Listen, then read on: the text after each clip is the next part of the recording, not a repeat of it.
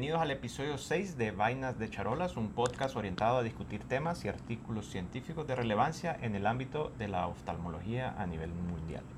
Yo soy su anfitrión Francisco Santos Dacret y el día de hoy hablaremos sobre el estudio LIVO que compara bevacizumab versus aflibercept versus ranimizumab para edema macular causado por obstrucciones de la vena central de la retina. Este es básicamente una actualización del episodio 1 que lanzamos en septiembre, eh, donde intentábamos de una manera individual comparar los anti-VEGFs para obstrucciones venosas. Y intentábamos combinar tanto las obstrucciones de vena como las obstrucciones de rama eh, en el episodio 1. Si tienen un interés, les voy a dejar el link aquí en la descripción. Sin embargo, en el 29 de agosto de este año salió publicado en, eh, en la revista JAMA Ophthalmology un estudio del doctor Philip Hiking, entre otros, eh, realizado en Inglaterra, donde se realiza efectivamente una comparación entre bevacizumab, aflibercept y ranimizumab para edema macular causado por obstrucción de vena central de la retina. es un estudio muy interesante, muy bien hecho y es lo que vamos a discutir el día de hoy. El estudio se llama, eh, o el grupo de estudio se llama LIVO y eh, no tengo ningún conflicto de interés, pero para que recordemos este estudio, la L es de Lucentis, la E es de Ailía y la A es de Avastin y la VO es de eh, Vein Occlusion. Entonces es LIVO, Lucentis, Ailía, Avastin, Vein Occlusion Story. Eh, de esa manera es un acrónimo que todos nos podemos acordar y podemos accesar a este estudio. Es un estudio que fue hecho eh, a, gran escala en, Inglaterra, sin embargo, solo vio pacientes con obstrucciones venosas centrales. Todavía no tenemos un estudio comparando las tres drogas para obstrucción de rama de vena central de la retina. Eh, y básicamente lo que se hizo fue comparar las tres drogas y buscando la no inferioridad tanto del aflibercept como del bevacizumab ante el ranimizumab, porque el ranimizumab en Inglaterra pues fue el único aprobado eh, por la Agencia Reguladora Europea eh, y se extendió hasta 100 semanas de seguimiento, es decir, prácticamente dos años. Y mm, en, el, estudio inicial empezó con bevacizumab, eh, que es una droga no, no registrada todavía en el, aún en, el FDA y en el, sistema europeo. Eh, pero en medio aprobaron el uso de AILIA en Inglaterra, porque fue un estudio que inició en el 2014. Entonces eh, se hizo un post un post-doc análisis y se incluyó el AILIA eh, dentro de los grupos. Entonces la AILIA entró un poquito ah, más adelante, pero igual ya vamos a platicar un poquito sobre los brazos. Fue un estudio prospectivo, aleatorizado, doble ciego, con tres brazos. Fue realizado en 44 centros de, Inglaterra desde diciembre del 2014 y se terminó la recolección de datos en diciembre del 2016. Eh, sin embargo, toda la información fue analizada hasta el 2019 y por eso es que el estudio sale eh, publicado actualmente.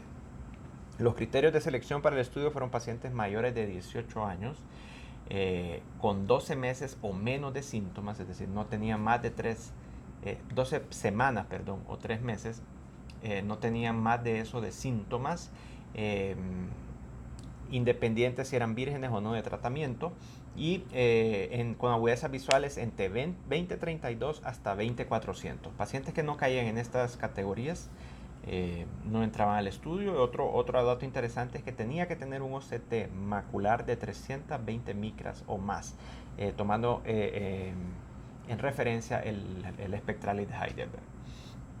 Eh, se hicieron grupos, uno, uno a uno, eh, donde 155 participantes se les aplicó ranimizumab, 154 aflibercept y eh, otros 154 bevacizumab. En total fueron 463 pacientes. se hicieron las dosis de carga como normalmente lo hacemos, tres dosis de carga durante tres meses. Eh, a, las, a las 4, 8 y 12 semanas y luego se pasó a un esquema pro renata. Eh, a la semana no, 16, entre la semana 16 y 96, que ya es prácticamente las 100 semanas de, de, seguimiento, el, los indicadores para un tratamiento pro renata eran si la visión había bajado 5 letras, si el OCT macular en el espectral de Heidelberg era mayor a 320 o en otros tipos de OCT mayor a 300 micras. En media eran pacientes de 69 años, la, 42% eh, de ellos mujeres. Para las 100 semanas se obtuvo prácticamente un 86% de recolección de datos de todos los grupos. El, creo que el que más se, consiguió fue en el grupo de la Flivercep, que llegó hasta un 90% de, de, finalización a las 6 semanas. Em, y em, básicamente los resultados que se obtuvieron fueron los siguientes. Entonces, en el grupo del ranimizumab se obtuvo una ganancia a las 100 semanas. Se obtuvo una ganancia de letras de 12.5. En el grupo del bevacizumab, 9.8. Y en el grupo del aflibercept, 15.1. Se hizo una, comparación a los, a los 6 meses también, eh, donde el ranimizumab se obtuvo una ganancia de letras promedio en todos los pacientes de 11.4, aflibercept 13.4 y bevacizumab 10.4. Si vemos esos números así eh, de manera rápida, al parecer el Aflibercept da el mayor, la mayor cantidad de letras en, todos los grupos. Sin embargo, ya vamos a ver un análisis más eh, eh, eh, crítico que se hizo al estudio al, final de las 100 semanas. En cuanto a la disminución de espesura de edema macular, el, ranimizumab a, a, las 100 semanas obtuvo más o menos una disminución de 14, 405 micras el aflibercept 378 micras y el bevacizumab siendo el menor con 334 micras. En cuanto a la cantidad de inyecciones, el ranimizumab eh, en 100 semanas fueron prácticamente 11.8 inyecciones, el aflibercept 10 inyecciones y el bevacizumab 11.5 inyecciones. Eh, en cuanto a los eventos adversos que se tuvieron, 25 ojos o el 5% evolucionaron para eh, obstrucción de vena central isquémica, 13 ojos o el 3% presentaron glaucoma neovascular, 6 ojos o el 1% neovasos retinales y hubo únicamente un ojo con endoftalmitis. Em, como les mencionaba, al hacer un estudio comparativo y al llegar a las conclusiones del, estudio, en primer lugar se demostró que la Flivercept no era inferior al ranimizumab para los edemas maculares por obstrucción de vena central de la retina.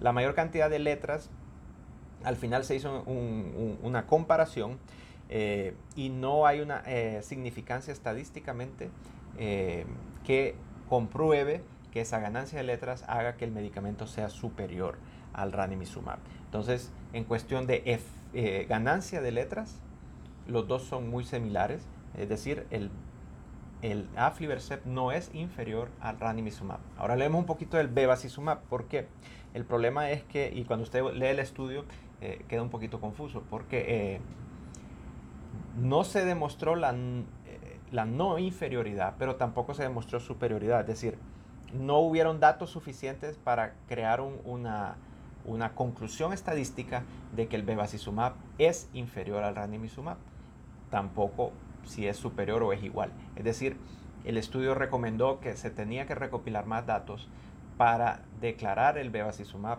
eh, como una droga no inferior al ranimizumab y tampoco lo puede, lo puede afirmar con los datos que se tuvieron, por lo menos desde el punto de vista estadístico. Entonces, eh, básicamente desde el punto de ganancia de letras, con el análisis que hicimos nosotros en el primer episodio, recopilando varios estudios, se llega prácticamente a la misma conclusión. Las tres drogas en cuestión de ganancia de letras son muy similares. Sin embargo, hay algunas cositas que este estudio sí nos ayudan y es, en primer lugar, y esto sí fue estadísticamente significativo, eh, el, grupo de la Flivercept fue el que obtuvo menos inyecciones eh, a lo largo de las 100 semanas. Eh, y Obviamente fueron dos inyecciones en promedio, no es tampoco algo tan, tan grande. Eso, bueno, ustedes en sus países van a tener eh, que ver costos, beneficios, pero sí, por lo menos eso sí se demostró. Eh, y otra cosa muy interesante y tal vez el mensaje para casa que, que siempre me gusta de tener de los estudios científicos, como decir, ok, y, yo leí el estudio científico y qué me está trayendo a mi práctica clínica, qué va a traer de beneficio a mis pacientes. La recomendación de los autores es que eh, los seguimientos de pacientes con obstrucciones de vena central de la retina, obviamente tiene que ser por agudeza visual, especialmente con letras, eh, OCT, pero no debemos de extenderlo a más de ocho semanas muchas veces intentamos tratar las obstrucciones venosas con protocolos de la degeneración macular que ya están muy bien establecidos. Sin embargo, em, se ha visto que, y por lo menos este estudio lo confirma, que los pacientes de obstrucción de vena tenemos que estar mucho más de cerca eh, con el control. Entonces, eh, se recomienda que la, la extensión no sea hasta más de 8 semanas para vigilancia, es decir, agudeza visual y OCT por lo menos, por lo menos cada dos meses y algunos casos mensualmente. Eh, otra cosa que el estudio no habla y siempre quedamos en la duda eh, es la hora de hacer un switch, ¿no? de cambiar entre drogas y pensar que si esta droga no me está funcionando bien o será la hora de iniciar eh, o, colocar un, implante de esteroide intravitrio. el estudio pues no, no se, no se no se manifestó en cuanto a eso y tampoco era el objetivo de ellos, pero siempre nos queda la duda entonces cuántas drogas, cuántas inyecciones tenemos que usar hasta eh, buscar un switch. Sin embargo, si algo personalmente he visto que la ganancia de letras es similar, entonces, podemos tratar hasta dos inyecciones en dos años eh, y probablemente el paciente va a tener la misma agudeza visual al final. Eh, esto ha sido todo pues por el episodio de hoy de Vainas de Charola. Les recuerdo que pueden ver las notas de este tema junto a la bibliografía en el link que les voy a dejar en la descripción. También pueden encontrar este y otros episodios, incluyendo el episodio número uno, que es este es prácticamente una actualización del mismo en nuestra página dacaret.com en el área de podcast. Por su atención, muy agradecido y hasta la próxima.